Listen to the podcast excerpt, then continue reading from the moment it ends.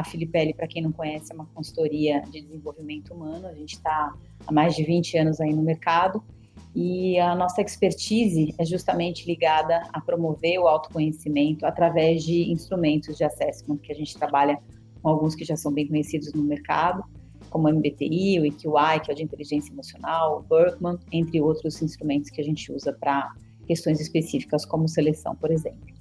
E a ideia é justamente usar esses instrumentos de assessment, promover o autoconhecimento para trazer impacto positivo para cada um, né, a nível individual, para também trazer um impacto coletivo. E a nossa consultoria é focada no desenvolvimento da liderança.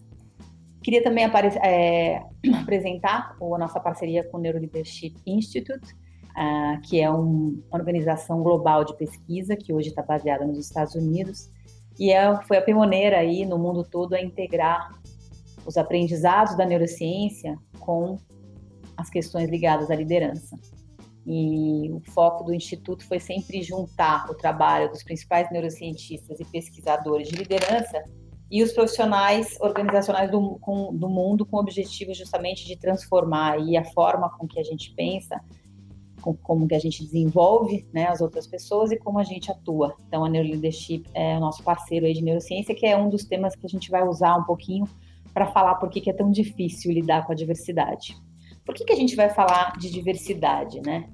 Uh, vocês podem observar que é um tema muito frequente hoje em dia, muito discutido nas empresas, na, nos artigos, na, nas revistas de, que falam sobre recursos humanos. Por quê? A diversidade é um tema aí que veio para ficar. E de fato você vê no mundo corporativo aí várias empresas grandes ou de médio porte, ou às vezes até pequena, se comprometendo aí em promover a diversidade e inclusão é, nos seus programas, né? Então você tem aí comitês de diversidades dentro ou pessoas que passaram a ter essa responsabilidade, essa meta de promover, cuidar e zelar pela diversidade nas empresas. Vocês já devem ter, muitos de vocês já devem ter ouvido falar desse termo, né? Que é o VUCA, que é justamente o mundo, que é o tipo de mundo que a gente está vivendo hoje, contexto que a gente tem, então a gente tem aí um mundo que está bem acelerado, né? Então a gente tem aí um mundo volátil, onde as coisas acontecem de, de maneira muito rápida. Ao mesmo tempo, nada é muito certo, né? A gente não consegue mais fazer previsões como a gente conseguia fazer antes. Então ele trabalha, ele é um mundo completamente incerto, complexo, porque as respostas não estão mais num lugar só, cada vez mais você vê, você vê respostas e tendências vindo aí de todos os lados, né? Ideias vindo, vindo de todas as pessoas e ao mesmo tempo ambíguo, né? Na verdade, antes você tinha uh, um caminho só, muitas vezes uma resposta só para o mesmo problema e agora, na verdade, você pode encontrar várias respostas para vários problemas.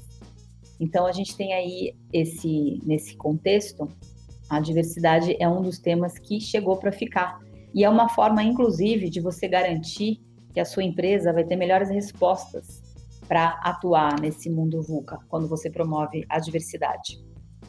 A diversidade dentro das empresas é um fator altamente estratégico. Por quê? Porque justamente quando conta aí, quando uma equipe consegue contar com profissionais que apresentam experiências e aspectos diferenciados, trazendo conhecimentos diversos, ajudam a somar as suas vivências e transformar essas vivências, esse repertório de vivências, num diferencial do mercado que ajuda a empresa a se posicionar melhor ou ainda encontrar soluções ainda mais assertivas, decisões rápidas, também com mais chances de resultados positivos. Então, fazer a gestão de diversidade no ambiente de trabalho é também trazer pessoas que oferecem aí variados pontos de vista, enriquecendo uma maior gama de, de ideias e experiências, que é fundamental para lidar com esse mundo onde tem acontecido tanta coisa e de forma tão rápida. Abraçar o tema da diversidade é de verdade celebrar o que torna cada indivíduo único, ou seja, cada pessoa tem o seu próprio modo de pensar, agir, escolher e se posicionar no mundo e pode contribuir com o trabalho da sua forma.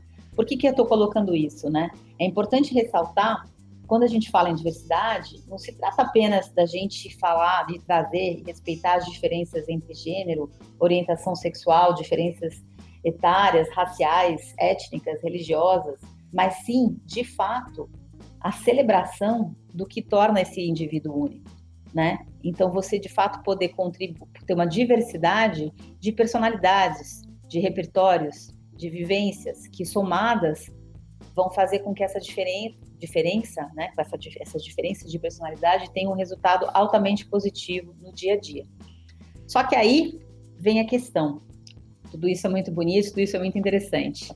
Mas o, a grande pergunta é por que é tão desafiador lidar com as diferenças no dia a dia, né? A gente faz muito treinamento aqui da aqui na Filipelli falando sobre essa questão dos, dos vieses do cérebro, que obviamente impacta um pouco nisso, e a gente sempre pede para contar, né? Então, queria até que vocês refletissem um pouco individualmente. Como é que foi trabalhar ou simplesmente lidar né, com uma pessoa muito diferente de você? Imagina aquela pessoa que tem aquela personalidade mais oposta. Como é que lidar com essa pessoa? Como é que é negociar com uma pessoa que tem uma personalidade praticamente oposta à sua? Como que é se comunicar? E na hora de, de ter um conflito, né? Como que você faz para você lidar com uma pessoa que é tão diferente de você? Então, eu gostaria de que vocês refletissem um pouquinho sobre isso, porque agora o que a gente vai falar é como que a neurociência, né, e inclusive e os instrumentos de autoconhecimento que a gente tem aqui, podem nos ajudar a entender como lidar com essas diferenças e também fazer com que a gente encontre soluções para ter uma abordagem mais positiva. Sim, a, que a, a Denise está comentando, né? No mundo volátil temos soluções hoje que podem mudar amanhã para o mesmo problema, com certeza. A, a velocidade dos, das soluções, a velocidade das ideias está tá sendo, tá sendo uma coisa impressionante. E, e mesmo uma solução que serve para um problema hoje não necessariamente vai servir para esse mesmo problema amanhã, né? Então a gente tem aí encontrado uma velocidade muito grande nessas também na, empresa, na necessidade da empresa desenvolver essas soluções. Eu queria falar agora um pouquinho como que os aprendizados aí da, da neurociência ajudam a gente a explicar as razões da dificuldade em lidar com a diversidade. De fato, é, é um tema interessante que todo mundo muitas vezes pode falar assim, eu quero abraçar a diversidade, mas como trazer isso de fato para a vida, para a prática, né? Então, quero falar um pouquinho do, do cérebro uh, e é importante a gente falar um pouquinho sobre o que que o que que é o cérebro de cada um, né? Muitas vezes a gente olha o cérebro, a foto do cérebro e a gente pensa que, de fato, todo mundo tem o mesmo o mesmo cérebro, todo mundo pensa igual, né? Ou a gente gostaria que todo mundo pensasse igual. Mas a verdade é que nenhum cérebro é igual ao outro, né? Cada pensamento que a gente tem o cérebro, na verdade, ele é formado, ele é um sistema de conexões e, esse, e esses resultados dessas conexões vão depender do, dos aspectos neurobiológicos, né, literalmente da, das partes toda hereditária, mas também das suas vivências, né? E o cérebro vai, de alguma forma, fazendo, comunica, fazendo conexões ao longo da vida cada pensamento que a gente tem, ele não está contido numa única, uma única área do cérebro. Eles são criados, aí os mapas são criados em diferentes áreas do cérebro. E cada um de vocês vai ter uma visão sobre alguma coisa. Se eu falar, por exemplo, aqui o nome de uma fruta, maçã, cada um de vocês vai ter uma imagem mental, uma imagem de ligadas à, memória da palavra maçã que vai ser diferente. Então, um vai lembrar do cheiro, o outro vai lembrar do gosto, o outro vai lembrar da torta de maçã que a avó fazia, etc. O conceito da maçã existe em diferentes partes do cérebro e todas, de alguma forma, se conectam quando você pensa na palavra maçã, né? E por que isso? Nosso cérebro, justamente porque ele é um sistema de conexões, ele está formando as conexões o tempo todo. A gente costuma dizer, os neurocientistas costumam dizer, que o cérebro está criando milhões de novos mapas mentais por segundo, né? Sendo que esses mapas mentais, alguns são de curto prazo, né? E aí a gente acaba esquecendo rapidamente, e outros se tornam parte do que a gente é, né?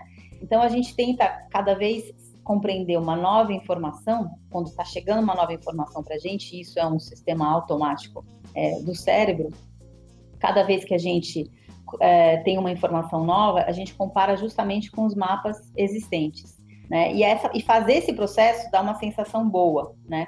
O número de conexões possíveis entre os neurônios do cérebro é tão grande que ela chega a ser maior que o número de átomos do universo. Portanto, a gente pode concluir que não há cérebros iguais cada cérebro, cada cérebro é um único cérebro.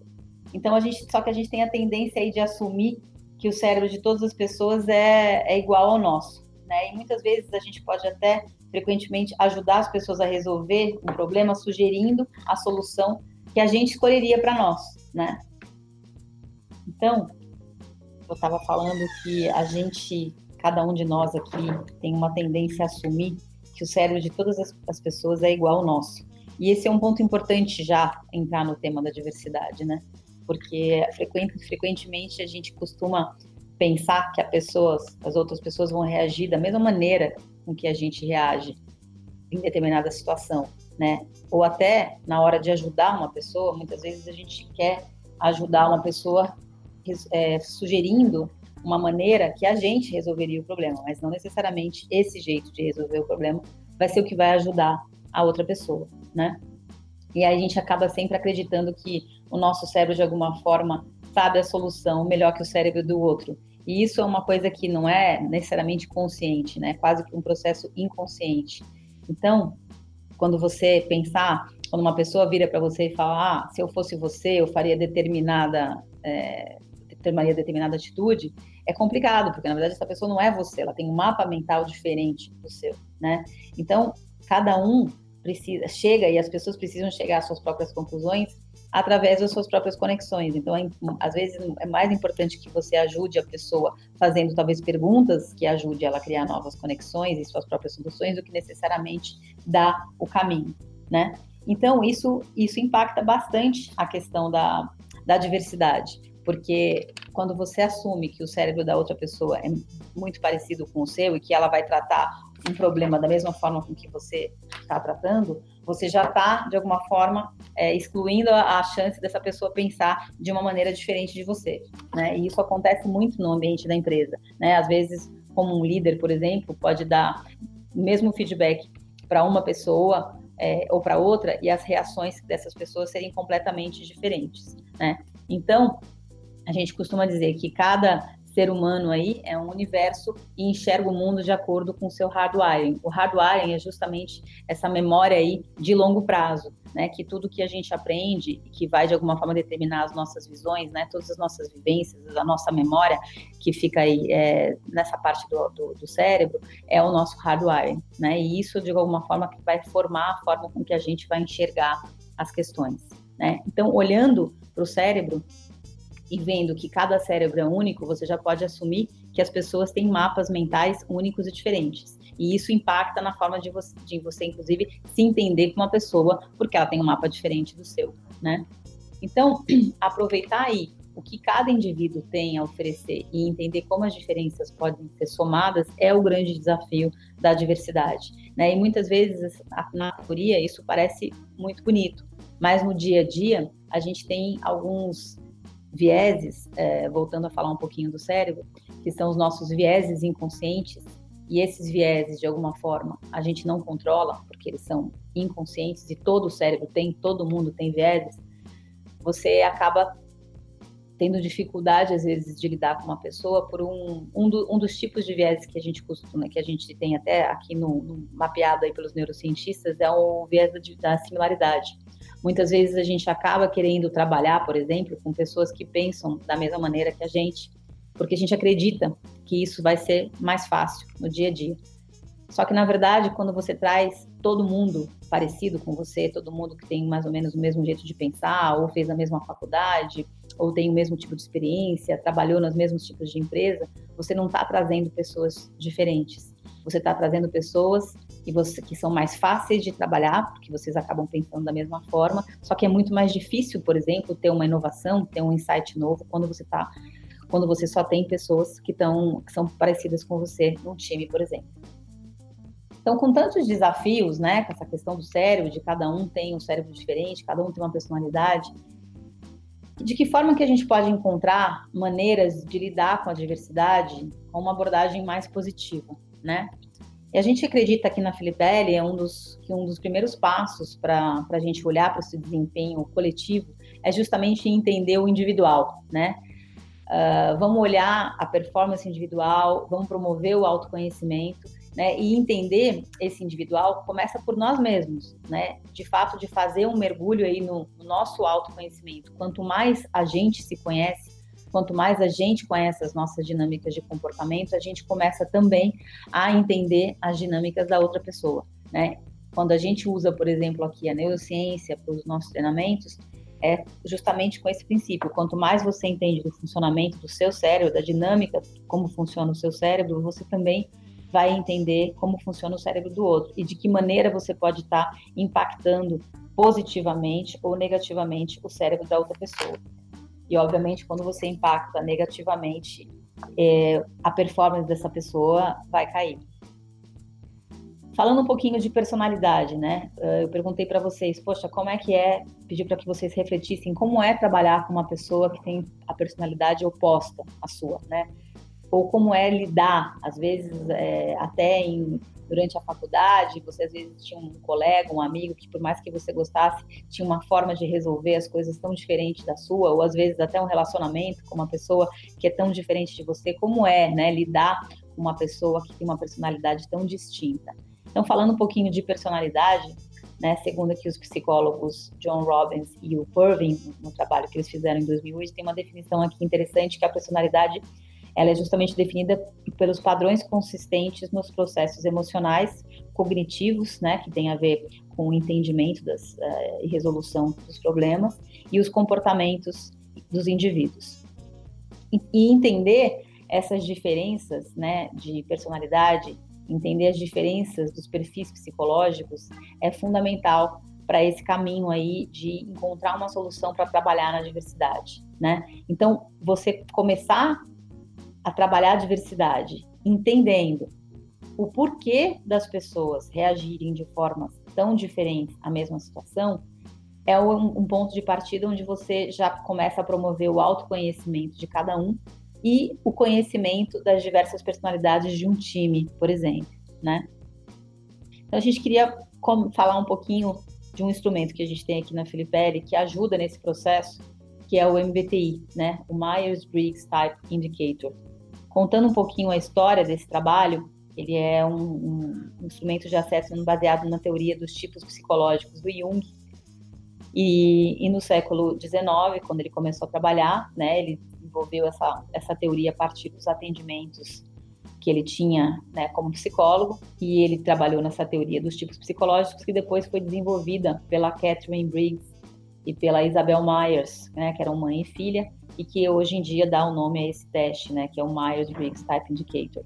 A, a Catherine, ela leu né, os tipos psicológicos do Jung em, em, em 1923 e ela passou aí a dedicar 20 anos justamente desenvolvendo como que ela poderia aplicar essa teoria do Jung, como que ela poderia identificar, ajudar a fazer com que as pessoas se identificassem em qual tipo psicológico ela fazia parte, né? E a Isabel Myers, que era a filha da, da Catherine, ela desenvolveu essa aplicação em parceria com, com, com a mãe no início de 43, uh, onde elas desenvolveram aí uma série de perguntas, né, que é um teste, que acabariam por compor esse teste que hoje é usado mundialmente, que é o Myers-Briggs Type Indicator. Ele está em uso há aproximadamente 70 anos e em, várias, é, em vários países do mundo, né? Ele é um instrumento global. E está também traduzido em vários idiomas, por isso que ele conseguiu também ter esse alcance do mesmo questionário está aqui na Rússia, ou no, em algum país árabe, ou na China. Contando um pouquinho do que, que é o MBTI, por que, que ele ajuda, né? Ele é um instrumento onde ele não vai te dizer se existe uma personalidade melhor ou pior, né? Mas ele não tem um aspecto de julgar. Ele vai mostrar, justamente mostrar que cada um tem as suas diferenças, mas isso não necessariamente quer dizer que uma pessoa, por causa da sua personalidade, é melhor do que outra. A ideia é não medir as habilidades e ele não é usado para diagnosticar problemas psicológicos, né? Ele é simplesmente para diagnosticar tipo psicológico, onde ele vai identificar as preferências pessoais de cada um. Como que essa pessoa prefere agir no momento de negociar, por exemplo, como essa pessoa gosta, como essa pessoa costuma se comunicar, como que essa pessoa costuma uh, entender o mundo. Então ele identifica aí as preferências pessoais de cada um e a gente, na verdade, usa uma preferência aí por vez, né? Então, qual que é a preferência que a gente usa com mais frequência? E essa combinação dessas preferências, que eu já vou entrar um pouquinho em detalhe do que são, ela caracteriza o tipo. E essas preferências, elas são inatas, tá? Elas nascem aí com, com você. E o meio pode alavancar, né, alguma dessas, dessas preferências ou impedir. Então, como que ele é aplicado? Né? Ele apresenta aí uma estrutura lógica que nos auxilia a compreender as diferenças normais na maneira de como as pessoas buscam energia e se motivam, na maneira com que as pessoas assimilam e percebem as informações, na maneira com que as pessoas tomam as decisões e organizam as suas vidas. Então, na parte de como a gente busca energia, a gente tem aí onde as formas com que as pessoas buscam a motivação. Então, se você tem uma preferência por extroversão, você tem uma preferência por usar a energia do mundo exterior. Você precisa aí do contato com as pessoas, com as atividades, com as coisas, para se sentir, ter mais energia. Enquanto que o introvertido, por exemplo, ele prefere, tem uma preferência aí por usar a energia do mundo interior, né? Muitas vezes ideias, emoções, reflexões, mas de forma mais, mais individual, né? Como que a gente busca a informação? Aí a gente tem a divisão entre a sensação e a intuição. Então tem gente que na hora de buscar informação, que é literalmente na forma com que lê o mundo, né, com que percebe o mundo, tem gente que prefere buscar as informações por meio dos cinco sentidos, né, que são as coisas mais tangíveis, mais concretas. Então, por exemplo, é aquela pessoa que para poder ter, ter uma, ter uma, tomar uma decisão precisa de dados é, mais tangíveis, como uma planilha, como evidências concretas para que ela ajude a tomar decisão. Enquanto que a pessoa de intuitiva, né, que tem a preferência pela intuição, elas preferem obter informação por meio aí do sexto sentido, né? É aquilo que pode ser mais abstrato, que às vezes até é difícil de explicar. Então, às vezes o, o intuitivo tem até dificuldade de explicar por que, que ele leu aquela situação daquela maneira, né? Porque é uma coisa, como o próprio nome diz, muito mais intuitiva e não baseada necessariamente em aspectos tangíveis que todo mundo consegue enxergar. Um outro ponto que o MBTI traz é como que a gente organiza as informações para nossa tomada de decisão. Então, tem pessoas que são mais orientadas, que têm preferência aí pelo pensamento, e pessoas que têm preferência pelo sentimento. O pensamento é justamente as pessoas que têm preferência aí por, por decidir se organizando e estruturando logicamente e com mais objetividade. E a gente tem o sentimento, onde tem uma preferência em tomar decisões levando em consideração os valores e necessidades humanas. Então, o, o sentimento está muito preocupado em encontrar de alguma forma uma, uma harmonia, né? Tomar uma decisão que, que tenha aí uma harmonia e que consiga criar uma harmonia entre todas as pessoas, enquanto que a pessoa que toma uma decisão mais por pensamento está se baseando mais em fatos é, lógicos e de forma mais prática, né? Com objetividade. Também o, a última dicotomia é a parte de julgamento e percepção, né? Que é justamente como a gente planeja a vida, qual é o nosso estilo aí de vida. Se a gente de fato tem preferência por viver de uma maneira mais estruturada, mais planejada e organizada, que é por julgamento, né? Ou por percepção, que são as pessoas que têm preferência, né? Que têm a preferência aí por viver de uma forma mais flexível, adaptável e espontânea. Então, esses são é, as quatro dicotomias que a gente tem no, no instrumento e que de alguma forma, quando você faz isso, por exemplo, num time, né, num trabalho, você consegue enxergar é, por que que fica, por que que você de repente não estava conseguindo negociar com determinada pessoa se você estava trazendo os fatos e aí essa pessoa não necessariamente observa tanto os fatos tangíveis, ela é mais intuitiva. Não, então, de que forma que você consegue negociar, se comunicar, tomar decisão quando você tem um time tão diverso? Né? Fica quando você consegue entender sua, o seu tipo de personalidade, quais são as suas preferências comportamentais e as preferências comportamentais do seu time, das pessoas com que você está lidando, fica muito mais fácil de você entender e você se comunicar com essas pessoas. Então, muitas vezes o, o trabalho de MBTI que a gente faz nas empresas, ele acaba sendo e a gente faz também também uh, muito para as pessoas também se entenderem, mesmo as pessoas físicas também podem procurar esse trabalho do MBTI, é justamente para que você consiga se entender melhor e nas empresas ele promove um entendimento melhor entre o time e faz com que isso é, seja um pontapé inicial, muitas vezes, para atividades de construção e desenvolvimento de time. Então, como que a gente transforma né, esse entendimento dos tipos psicológicos em respeito às diferenças no dia a dia, né? Porque, ok, já entendi que temos diferenças e que um é intuitivo, o outro é sensitivo, um faz mais por sentimento e o outro por pensamento. Mas no final do dia, como que eu faço para transformar esse, esse, essas diferenças que eu já entendi em respeito, em atitude? Então, um dos aspectos que eu gostaria de chamar a atenção é justamente para a empatia. A empatia ela é extremamente poderosa para o entendimento dos contextos e dos desafios. E o que é empatia? Justamente essa capacidade humana de entender o outro e, principalmente, quais são as dores e as necessidades do outro, né?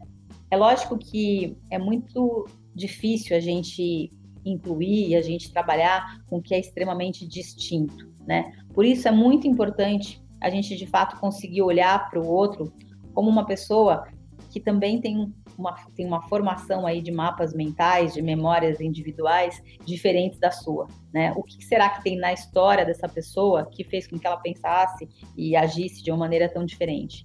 E obviamente a empatia também faz com que a gente tenha aí um interesse de interagir, de aprender através muitas vezes de um diálogo mais empático, onde você procura uma terceira via, né? Não necessariamente o seu jeito, ou o jeito da outra pessoa, mas o que, que você pode fazer para flexibilizar, né? O que, que a outra pessoa pode fazer para flexibilizar também? E como que vocês podem, de alguma forma, encontrar um caminho juntos? Então, a empatia acaba sendo muito poderosa para trabalhar a diversidade. Então, no mundo VUCA, que a gente está falando, é, é, muito importante, e onde você quer trabalhar com a diversidade, é muito importante que você tenha é, que você traga a empatia junto com você para você conseguir transitar num, num, universo mais diverso. E como que, que você faz isso, né? Algumas dicas aí. É importante que você vá justamente onde as pessoas estão, né? Onde você consiga aprender uh, o máximo sobre essa pessoa. Então, você está aberta à conversa, a escuta é muito importante, né? Você também lê emocionalmente a pessoa é importante. Então, observe como essas pessoas são, como é que elas fazem as suas rotinas. Isso vai trazer as informações de alguma forma da história dessa pessoa, das habilidades que essa pessoa tem. E quando você começa a enxergar isso, né, você começa a entender melhor até a forma com que você precisa se comunicar com essa pessoa, né? Então, quando você for usar, ouvir a outra pessoa, é ouvir não no automático, mas sim de uma forma onde você possa apreciar o que você está escutando, olhar não só o que a pessoa está te dizendo, mas como ela está dizendo, qual é a expressão não verbal, né? Quais são as expressões que ela está usando. Então, abra um pouco mão aí dos seus julgamentos e procure entender as razões que levaram uma pessoa a dizer ou fazer alguma coisa de uma maneira diferente da que você fazia. A empatia é extremamente estratégica para a diversidade e para a inclusão. Então, para os programas de diversidade e inclusão, praticar a empatia e ter workshops ou trabalhos específicos que ajudem a desenvolver a empatia é muito importante. Por quê? Porque a gente identifica essas informações emocionais, mentais e esses padrões de comportamentos e a gente passa a compreender os desvios aí de acordo com a história e a experiência das pessoas. E aí fica muito mais claro, fica muito mais fácil de encontrar sentido, né, é, justamente nos dados, e a gente consegue gerar aí muito mais insights, ideias, reflexões que ajudam nessas interações sociais. Então, um dos pontos que a gente trabalha muito aqui, quando a gente faz esses workshops de diversidade, e a gente entende uh, o quanto nosso, o quanto que o nosso cérebro tem viéses aí, esses viéses não são não são não é, não é possível de, de, de, não existir e sim de mitigar, né? A gente procura também trazer trabalhar a inteligência emocional, que é um dos aspectos que a gente trabalha muito aqui na, na Filipere, usando essa competência aí da essa habilidade aí da empatia, desenvolvendo né, a, a, a empatia no dia a dia, para que para que você tenha uma, uma diversidade, para que as pessoas que cada um tem um, uma, um, um, potencial enorme de talento, para que cada um possa se revelar, né, e, e de fato conseguir passar todo o potencial que tem, você precisa ter um ambiente acolhedor, né? Você precisa ter um ambiente de respeito que consiga pavimentar esse espaço para que as pessoas possam, de fato, exercer a diversidade, cada um é, mostrar o seu potencial e muitas vezes mostrar até suas vulnerabilidades. E aí criando um ambiente de confiança onde as, as ideias possam ser mais divididas sem tantos julgamentos, por exemplo. E aí a gente queria falar um pouquinho da, da qualificação que a gente faz. A gente tem aqui a qualificação do MBTI, a gente tem uma da MBTI Step 1 e 2. O Step 1 é justamente o que dá essa tipologia, né, entre as quatro dicotomias que eu falei para vocês. E o Step 2, ele é uma, mais completo, porque além das dicotomias, ele também revela as facetas que cada pessoa tem dentro dessas dicotomias. Então, se vocês quiserem também mais informações, tem no site, ou vocês podem entrar em contato com a gente. Mas a gente ah, recomenda muito o uso da, da, do MBTI como uma, um instrumento importante para a gente trabalhar aí a diversidade de perfis psicológicos é, nas empresas.